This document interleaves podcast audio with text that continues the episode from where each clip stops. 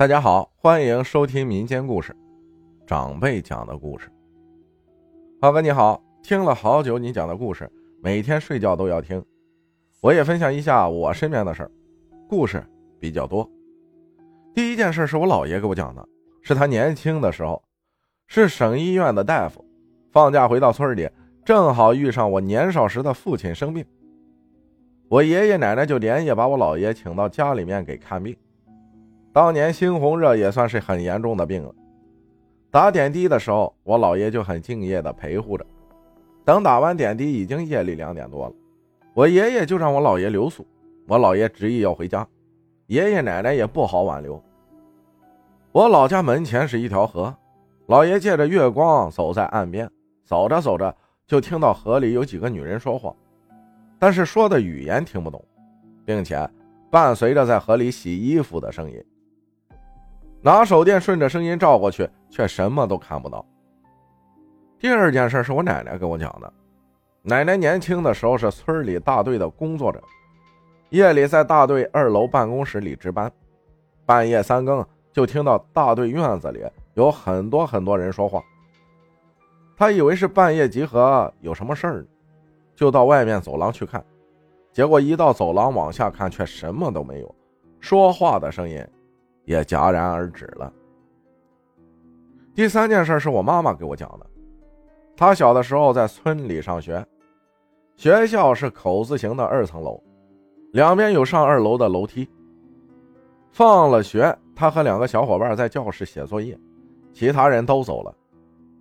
然后她和一个女同学写完以后，就趴在楼道的栏杆上聊天。那时候天刚擦黑。就看到一楼有一个裹着白头巾的老太太，正在从一楼向着楼梯口走去。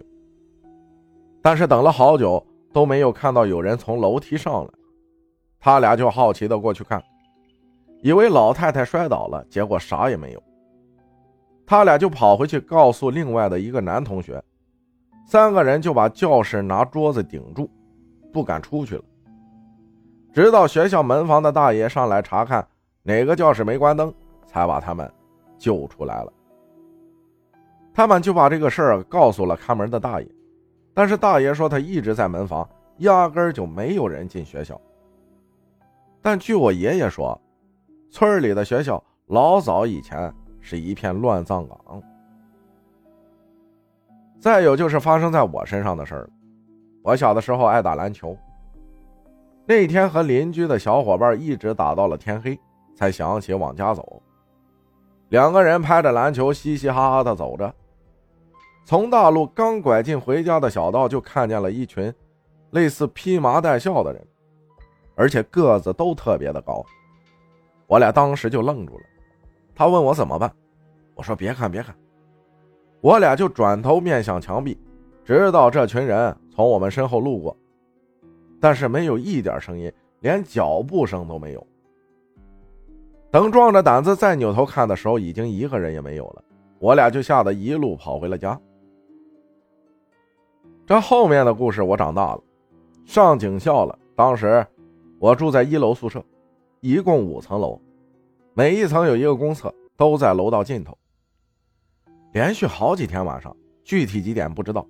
当时学校不让带手机，反正是十点吹了熄灯号以后，总听到有人从楼道穿着拖鞋。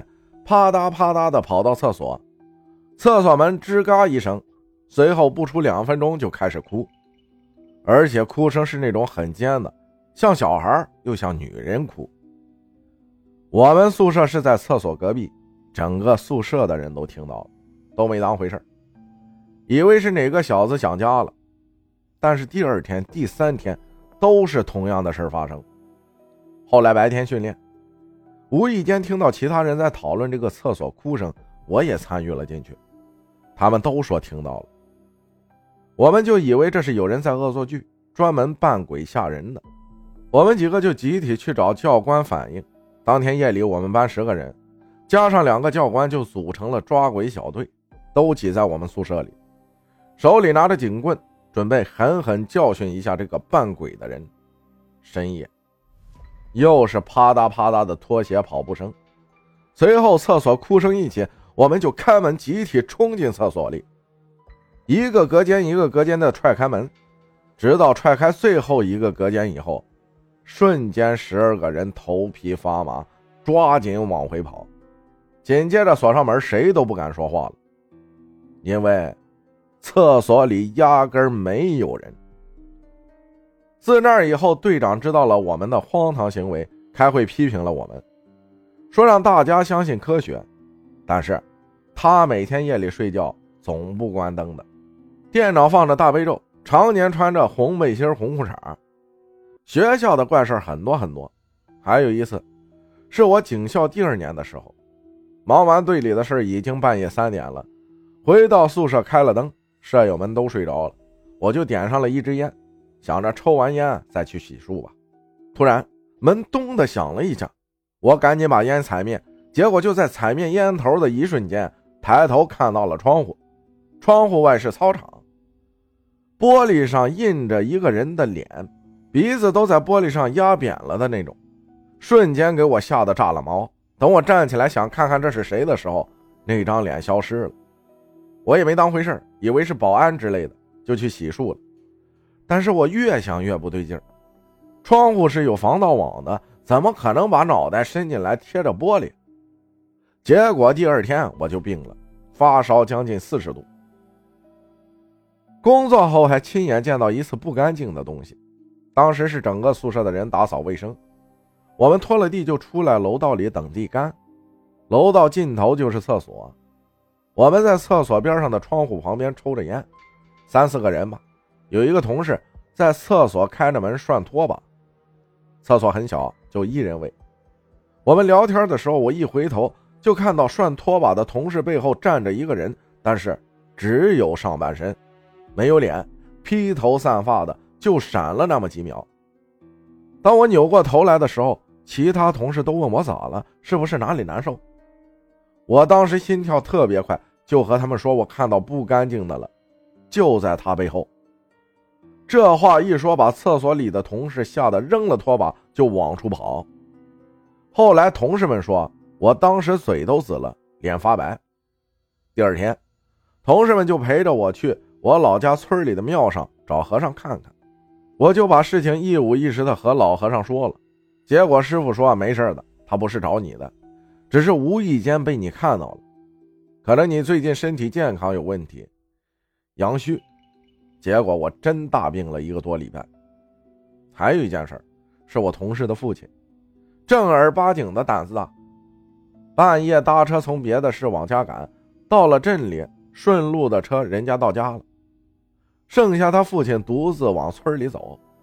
走到村里的时候。已经凌晨三四点了，沿着蜿蜒的小路往家赶，但是怎么都走不回去，找不到回家的路。他父亲就大声的破口大骂，随后就听到周围有女人冲着他尖叫，就在耳朵边上环绕，是那种撕心裂肺的叫。然后他父亲就摸黑走到了城隍庙里，一直蹲到天亮，鸡打鸣了，才找到回家的路。好了，我的故事。就讲到这里了，感谢痛饮悲喜分享的故事，谢谢大家的收听，我是阿浩，咱们下期再见。